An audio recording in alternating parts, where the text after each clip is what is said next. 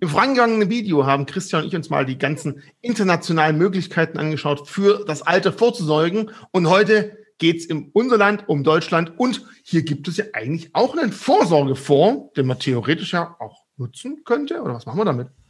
Ja, also in der Tat, Richie, es gibt in Deutschland einen Staatsfonds und zwar den Kenfo. Ja, den kennt kaum jemand, diesen Fonds. Das ist nämlich der, ich muss es nachschauen, Fonds zur Finanzierung der kerntechnischen Entsorgung. Ja, also da sieht man, für wen da gesorgt wird. Es geht nicht um die Altersvorsorge, sondern es geht darum, wie man die Ewigkeitslasten aus dem Ausstieg aus der Kernenergie denn tragen kann, die Suche nach Zwischen- und Endlagern. Dafür mussten die Energieversorger, also E.ON, Vattenfall und Co. 2017 24 Milliarden Euro an den Staat überweisen. Ne? Die Aktionäre dieser Gesellschaften wissen noch, wie sich das anfühlte. Sieht man auch in den Aktienkursen. Und diese 24 Milliarden werden in einem Stiftungsfonds verwaltet und investiert und aus den Erträgen sollen dann mal mögliche Zwischenlager und Endanlager bezahlt werden. Also dafür, für die für Zukunft, für die Entsorgung und für die gute Wegsperrung von Atommüll haben wir also einen Fonds. Warum treiben wir das Ganze auf die Spitze? Wer das letzte Video nicht gesehen hat, einfach mal irgendwo hier draufklicken, dann wird es mal angezeigt, weil eben in Schweden und in Norwegen gibt es auch so Modelle, aber eben nicht für Atommüll, sondern für die Bevölkerung im Alter. Sowas haben ja. wir aber aktuell nicht. Nee, also haben wir aktuell nicht. Dieser Kenfo ist auch sicherlich etwas, etwas sehr, sehr Besonderes. Man sieht auch damit, äh, wie schwierig das ist, so etwas in Gang zu bringen. Es muss ja diese Summe investiert werden und das ist dieselbe Frage wie bei jedem einzelnen Anleger. Macht man das sofort auf einen Schlag oder stückelt man es in Tranchen? Die haben sich natürlich, weil man muss sich ja öffentlich rechtfertigen, dafür entschieden, das in Tranchen zu machen, haben jetzt noch 40 Prozent Liquidität in dem Fonds gehen also ganz langsam in ihr Zielportfolio aus Aktien, Anleihen, Immobilien und alternativen Investments, aber haben dadurch natürlich auch gewisse Schwankungen ausgeglättet. Nur man sieht, wie schwierig das ist, das von Anfang an aufzusetzen, wenn man nicht den Vorteil hat, den Norwegen hat, nämlich dass ständig Geld nachkommt, denn der norwegische Staatsfonds speist sich ja aus den Erträgen des Ölgeschäfts, der gigantischen Ölvorkommen. Da muss man ja sagen, was das angeht, sind wir in Deutschland nicht so wahnsinnig gesegnet. Ich glaube, wir haben das eine oder andere Rapsfeld, aber mit dem Ertrag kannst du eben keinen Staatsfonds führen. Das macht wenig Sinn. Aber lass uns mal überlegen, wir haben ja auch schon mal darüber gesprochen, dass wir theoretisch in Deutschland ja ein Drei-Säulen-Modell für die Rente haben und dritte, die private Vorsorge. Ähm, in skandinavischen Ländern gibt es ja durchaus auch dann die Verpflichtung, etwas zu tun und man hat nicht die Wahlrecht, sondern zweieinhalb Prozent, haben wir im letzten Video gesagt, kommen automatisch, ja, es tut weh, da fehlt wieder was vom Einkommen, aber die kommen weg und werden dann in einen Staatsfonds angelegt, der vom Staat, also nicht im Rahmen des Staates, sondern ein Sondervermögen gemanagt wird und dementsprechend aber hoffentlich auch, weil die nicht riesen Gewinne damit machen wollen, sehr kostengünstig gemanagt werden kann. Und das vielleicht so der erste Schritt wäre, ja, das ist immer schwierig, wenn man zu was gezwungen wird, aber vielleicht gerade die, die es können, sollten es halt tun, machen es aber nicht. Wäre das ein Schritt, der erste in die richtige Richtung fürs Alter? Naja, du wirst ja als Angestellter auch gezwungen, eine umlagefinanzierte Rente einzuzahlen. Und wenn man an der Stelle sagt, also es geht jetzt nicht alles mhm. da rein in die umlagefinanzierte, beziehungsweise es geht nur ein kleiner Teil darüber hinaus in einen Kapitalstock, dann wird man zwar gezwungen, aber man weiß ja wofür. Man spart in etwas ein, was einem dann auch wirklich am Ende gehört und was nicht einen finanziellen Durchlauferhitzer finanziert, wo das Geld, was oben reinkommt, seit drei Monaten unten rausgelaufen ist. Weil das ist in dieser demografischen Situation Situation das, was die umlagefinanzierte Rente de facto ist. Also das würde man natürlich schon hinkriegen. Es ist ja auch nicht so, dass man es in Deutschland die versucht hat, irgendwelche privaten Renteninitiativen staatlich zu fördern. Riester-Rente ist ein Thema, Rürup-Rente ist ein Thema, aber das sind natürlich sehr, sehr komplexe Systeme und wir merken daran schon, selbst unter einer rot-grünen Regierung hat die Versicherungslobby immensen Einfluss gehabt gehabt und hat einfach immer irgendwelche Garantien, immer irgendwelche komplexen, teuren Strukturen dadurch gesetzt. Äh, und das Geld, was bei der Versicherungswirtschaft landet, das Geld, was in der Struktur eines Finanzprodukts landet, landet eben nicht beim Anleger und kann eben auch nicht helfen, den Zinseszinseffekt weiterzutreiben. Vielleicht ganz mal kurz eine Frage an alle Zuschauer. Schreibt doch mal hier drunter, falls ihr eins dieser Produkte, Riester, Rürup habt. Also die Idee, Finanzprodukt zu kaufen, das nach einem SPD-Politiker genannt ist, dann habt ihr wahrscheinlich auch ganz viele Sparbücher. Aber vielleicht besser als nichts zu tun. Also jetzt nicht, auch wenn es jetzt ins Lächerliche gezogen klang, auch das ist besser, als zu sagen, oh, das Alter kommt, ich gucke mal, was dann passiert einfach. Wenn man sich dann aufgerappelt hat, überhaupt was zu tun, ist schon mal ganz gut, aber dann vielleicht auch das Richtige tun. Da wäre vielleicht so ein ganz einfacher, transparenter Fonds mit günstiger, äh, günstiger Kostenstruktur eventuell der bessere Ansatz. Also wir werden heute ein bisschen philosophieren, wir werden auch viele vielleicht der Zuschauer jetzt erschrecken mit den Aussagen, die wir treffen. Das ist einfach mal, um vielleicht ein bisschen wach zu rütteln, denn das fehlt uns denn. Und wir wissen ja auch ganz klar, und das ist schon seit sehr langem, du hast vorhin mal eine Jahreszahl genannt, dass unser umlagenfinanziertes Rentensystem halt nicht auf Ewigkeiten so funktioniert, weil irgendwann müssen halt mal äh, zwei Rentner, äh, zwei Renteneinzahler, fünf Rentner durchfüttern und spätestens dann müsste uns ja klar sein, das wird nicht mehr funktionieren. Irgendwann muss man halt entweder einen harten Schnitt ziehen und eine Generation überspringen und ich glaube, das kann man wirklich nicht machen. Oder, so wie du es gerade beschrieben hast, stückchenweise mal umschichten, um einfach mittelfristig, langfristig das ganze Rentensystem doch finanziell tragbar zu machen. Ja, wir müssen halt irgendwann mal einen Einstieg finden. Es geht ja nicht darum, jetzt die umlagefinanzierte Rente abzuschaffen. Das wäre Beschiss, sowohl an mhm. den Alten als auch an den Jungen. Ich meine, der Generationenvertrag existiert ja nur. Wir haben die Probleme demografischer Natur im Rentensystem ja nicht erst gerade entdeckt, sondern Professor Biedenkopf hat in den 70er Jahren darüber schon eine ganze Reihe von Aufsätzen geschrieben. Das ist alles eingetreten. Er war ja dann Gründungsrektor der Uni Bochum, später Generalsekretär der CDU CDU Deutschlands, dann äh, Ministerpräsident von Sachsen. Extrem kluger Kopf, wie viele aus dieser Zeit. Aber die Politik hat das Ganze natürlich immer ignoriert. Norbert Blüm hat sich hingestellt, zweimal gelacht, dreimal gekichert. Meine Rente ist gesichert. Das hat man geglaubt, aber es ist eben jetzt nicht so. Es gibt ganz viele Leute, die natürlich auch das inzwischen begriffen haben und die sagen, okay, wenn der Staat sich nicht um mich kümmert, dann muss ich selber was machen. Und das sind ja auch unsere Zuschauer, die sagen, hey, ich nehme mein finanzielles Schicksal selber in die Hand ich mache jetzt was, ich spare in ETFs, ist doch eine große Geschichte. Und da geht es einfach darum, was will der Staat da machen? Will der Staat das weiterhin stigmatisieren? Will er sagen, ich will das wegbesteuern, am besten noch von der Substanz, wie jetzt beim Investmentsteuergesetz? Ich will am Ende eine Vermögensteuer, ich will eine Finanztransaktionssteuer, ich will zeigen, wer selber vorsorgt und das Geld auch noch in der Wirtschaft investiert, der ist ein böser Kapitalist.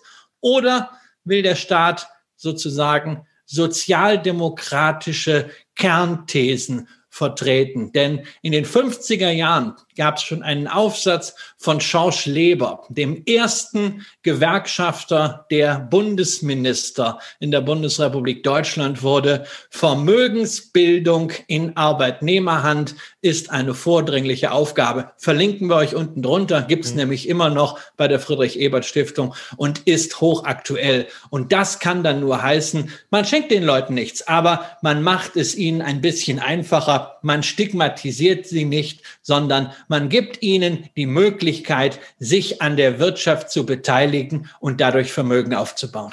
Also da finde ich einen Punkt ganz wichtig. Wenn jeder Mitarbeiter am Aktienprogramm, wenn es solche gibt, teilnimmt und Betriebsaktien nehmen würde, wären ganz, ganz viele deutsche Aktiengesellschaften in extrem sicheren Händen, zwar von eigenen Mitarbeitern, das vorhin Beispiel von Home Depot genannt. Aber davor möchte ich noch eins ganz kurz sagen. Ich möchte Norbert Blümenschutz nehmen, weil so wie damals das Rentensystem aufgebaut wurde, ohne die gesamten Änderungen, die nachgekommen sind, sehe es vielleicht ein bisschen anders aus. Aber das, was damals an Start gegangen ist und was wir jetzt haben, ist halt damals war es ein kräftiger Marathonläufer und heute sitzt das ganze Ding halt im Rollstuhl.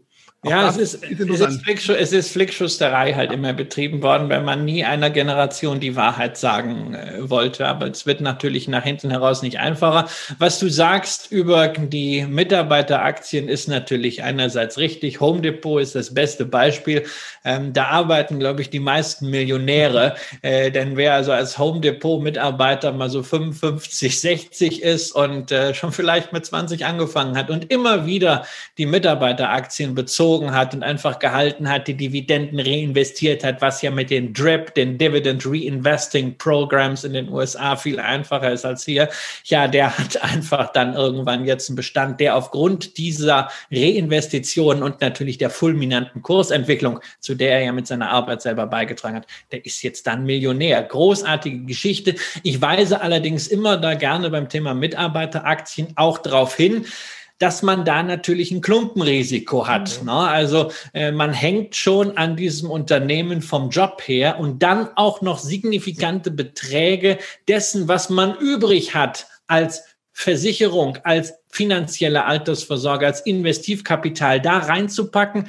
Unter Risikoaspekten muss man sich das immer angucken. Aber auf jeden Fall eine diversifizierte Beteiligung an der Wirtschaft. Das ist doch etwas, da muss ein Staat Interesse dran haben. Allein schon, um jedem Bürger das Gefühl zu geben, dass er Teil dieser Fortschrittsgesellschaft, dieser Wohlstandsgesellschaft ist, dass er selber etwas davon hat und nicht nur die Großen, nicht nur die Bonzen. Gerade zu dem Thema nicht nur die Großen, nicht nur die Bonzen. Wir haben ja gesagt, wir wollen halt einfach auf der grünen Wiese mal spielen, überlegen, was wäre denn möglich. Also eine Idee wäre wirklich zu sagen, vom Einkommen, das man hat, einen gewissen Satz schon grundsätzlich weg in einen vom Staat geförderten Fonds, der eben Sondervermögen darstellt und dann aber die Möglichkeit zu geben, wenn jemand sagt, nein, ich möchte selber aktiv werden, auch dieses Geld selber verwalten zu können, aber eben nicht der Millionär, der sagt, jetzt packe ich mal die Millionen in steuergefördertes Programm rein, sondern wirklich vom zum Beispiel monatlichen Einkommen einen gewissen Betrag auf ein gesondertes Konto, so ähnlich wie wir es im letzten Video von USA beschrieben haben. Das wäre vielleicht der zweite Weg, der auch noch interessant wäre, ob man sowas in Deutschland auch mal ansetzen könnte, wenn die Aktie halt nicht so verteufelt wäre, wie es einfach momentan leider ist. Ja, würde ich mir natürlich wünschen, sowas wie den AP7-Fonds in Schweden. Das ist die Basis für denjenigen, der gar nichts macht, gehen einfach zweieinhalb Prozent vom Arbeitslohn da rein. Der muss sich um nichts kümmern. Der muss halt nur die Gewissheit haben, dass dieser Fonds absolut zu niedrigsten Kosten angeboten wird. 0,11 ist die Benchmark aus Schweden. Das müssen wir in Deutschland doch auch hinkriegen bei einem solchen Fonds. Äh, das muss eben dann kein Versicherungsmantel sein.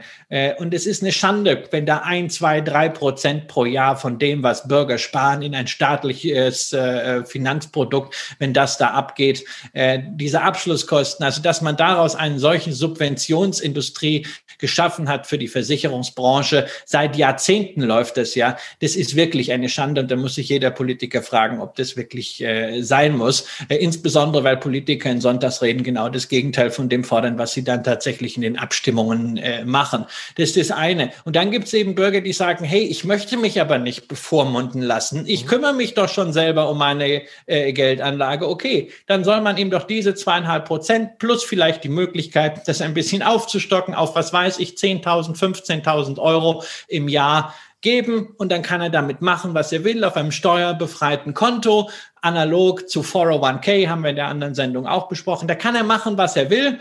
Ähm, der eine möchte Aktien, der andere macht ETF, der eine lässt liegen, der nächste tradet. Klar ist, wenn man das Geld vor einem gewissen Stichtag rausnimmt, muss man es versteuern. Danach vielleicht ein progressiv sinkender Steuersatz. Das würde doch reichen.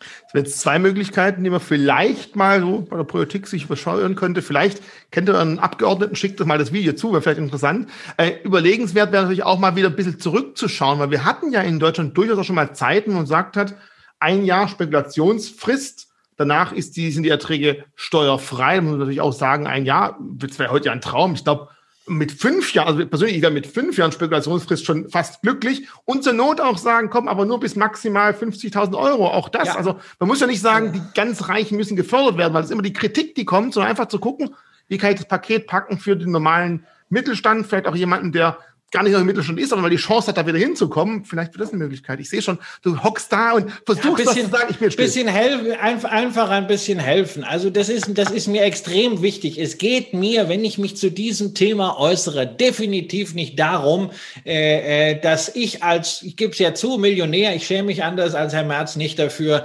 äh, in Zukunft noch leichter habe, über eine steuerliche Spekulationsfrist Kapitalgewinne völlig frei von der Steuer zu haben. Ich will auch nicht immer die Diskussion Diskussion aufmachen, ja, ich investiere ja Geld, für das ich schon mal gearbeitet habe. Das sind alles philosophische Themen, können wir alles machen. Aber Fakt ist, wir brauchen doch mal einen Blick von oben auf dieses ganze Steuersystem und nicht immer nur mit irgendwelchen Einzelmaßnahmen haben, sondern wir müssen zunächst mal das Ziel haben. Was ist denn das Ziel? Will ich als Staat nur etwas abgreifen? Will ich die Verteilungsmaschinerie irgendwie in Gang halten, weil ich mich darauf reduziere, Sozialtransfers zu organisieren, weil das das Staatsverständnis ist, dann fein. Dann sind aber diejenigen Leute, die es können in diesem Land, und es werden immer mehr sein durch die Digitalisierung, die sind dann irgendwann weg in anderen Ländern und die wird es auch geben. Und wir werden eine Konkurrenz vor der eigenen Haustüre haben, nämlich einmal den Kanal rüber äh, in Großbritannien in fünf Jahren.